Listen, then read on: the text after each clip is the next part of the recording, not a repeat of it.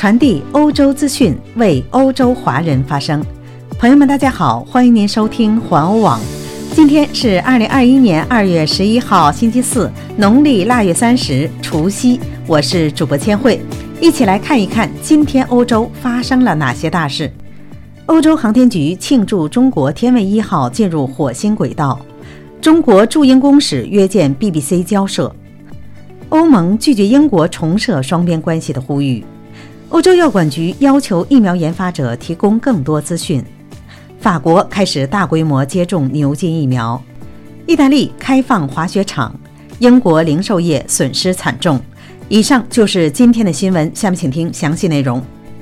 欧洲航天局祝贺中国天问一号进入火星轨道。中国首次火星探测任务“天问一号”探测器去年七月发射后，昨天进入火星轨道，将于五月到六月间择机在火星着陆，开始巡视探测。中国国家航天局十号宣布，“天问一号”探测器顺利进入火星轨道之后，欧洲航天局地面控制中心在社交媒体推特上对此表示祝贺，并且发布了“天问一号”此前获取的首幅火星图像。欧航局表示，自从天问一号探测器于去年七月发射升空以来，欧航局位于澳大利亚的新诺设地面站以及位于西班牙的塞弗雷罗斯地面站就定期利用超高精度深空导航技术测量天问一号探测器的方位，帮助其始终保持在进入预定火星轨道的征途之上。欧航局还称，待天问一号的着陆巡逻器软着陆火星表面之后，欧航局的火星快车空间探测器还将为天问一号的环绕器提供数据中距的支持，将火星车采集到的数据传回地球上的地面站。天问一号与美国的火星探测器毅力号在差不多的时间发射。另外，阿拉伯联合酋长国的火星探测器“希望号”也于九号成功进入火星轨道，以阿拉伯世界首个星际任务之姿缔造历史。中国驻英公使约见英国广播公司交涉。中国驻英公使马辉二月八号通过视频约见 BBC 新闻采编部主任芒罗，就该台近日涉及疫情和新疆的假新闻提出严正交涉。驻英国使馆曾荣公参 BBC 外事新闻主编罗伊与会。微信公众号“中国驻英国大使馆”二月十一号通报。马辉批评 BBC 近日频繁就涉疫涉疆议题播发不实报道，无端抹黑诋毁中国国家形象，充斥严重的双重标准和深刻的对华意识形态偏见，严重偏离该台所标榜的客观、平衡、公正的新闻报道原则，伤害了中国人民的感情，也对自身的声誉造成了巨大的损害。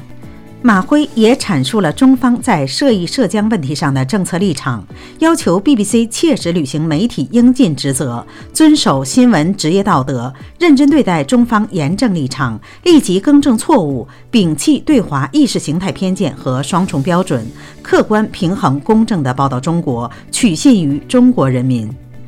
欧盟拒绝英国重设双边关系的呼吁。欧盟拒绝了英国寻求重新设定脱欧后双边关系的呼吁，称英国需要履行脱欧协议中就北爱尔兰问题作出的承诺。据彭博社报道，在致英国内阁办公厅大臣戈夫的信中，欧盟委员会副主席塞夫科维奇冷淡回应了英国对于输入北爱尔兰的商品推迟实施边境检查的要求。他称，英国迫切需要全面如实地履行承诺。这封在周四双方伦敦会谈之前公布的信件，可能令一月二十九号突然升级的英欧紧张关系进一步加剧。当时，欧盟威胁触发脱欧协议中的紧急条款，以限制向北爱尔兰出口新冠疫苗。戈夫周二在和议员的讲话中表示，英国脱欧协议中涉及北爱尔兰的部分失灵，并呼吁重新设定欧盟与英国的关系。与英国其他地区不同，北爱尔兰在英国脱欧后，实际上仍然留在欧盟单一市场和关税同盟中。这是英国首相约翰逊为了确保英国有序脱欧而向欧盟做出的让步。欧洲药管局要求疫苗研发者提供更多资讯。欧洲药品管理局 （EMA） 想知道各种新冠疫苗在多大程度上可抵抗病毒的突变形式。要求制药公司对此进行调查，尤其是针对英国、南非和巴西的变种。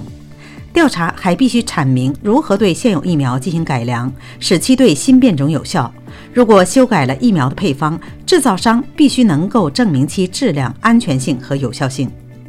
EMA 报告说，针对轻度疾病的保护作用降低，并不一定意味着疫苗对严重疾病及其相关并发症的保护作用也会减弱。病毒突变影响疫苗效力的情况并非一样。一些疫苗，例如针对麻疹的疫苗，相同的成分中仍然可以有效使用多年。但是其他疫苗，如抗流感疫苗，必须每年进行调整配方，否则将不再起作用。法国开始大规模接种牛津疫苗。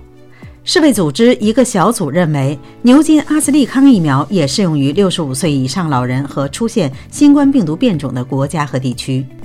虽然受到南非在接种牛津阿斯利康疫苗效应明显降低，特别是抗击变异的英国新冠病毒有效的质疑，但是世卫仍建议接种该疫苗后，法国门诊医生和药剂师开始准备大批接种，包括65岁以上的人群。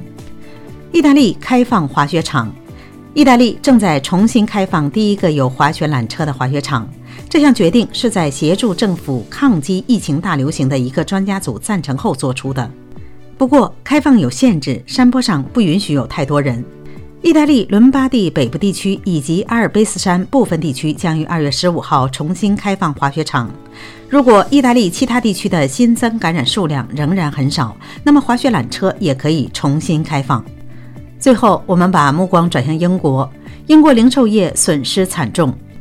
英国因新冠疫情实施了三轮防疫封锁措施。英国零售协会 （BRC） 表示，这已对零售业销售额造成了约二百二十亿英镑的损失。零售业协会指出，去年是英国零售业有记录以来最差的一年，实体店的非食品销售额按年下滑百分之二十四，客流量大跌超过了百分之四十。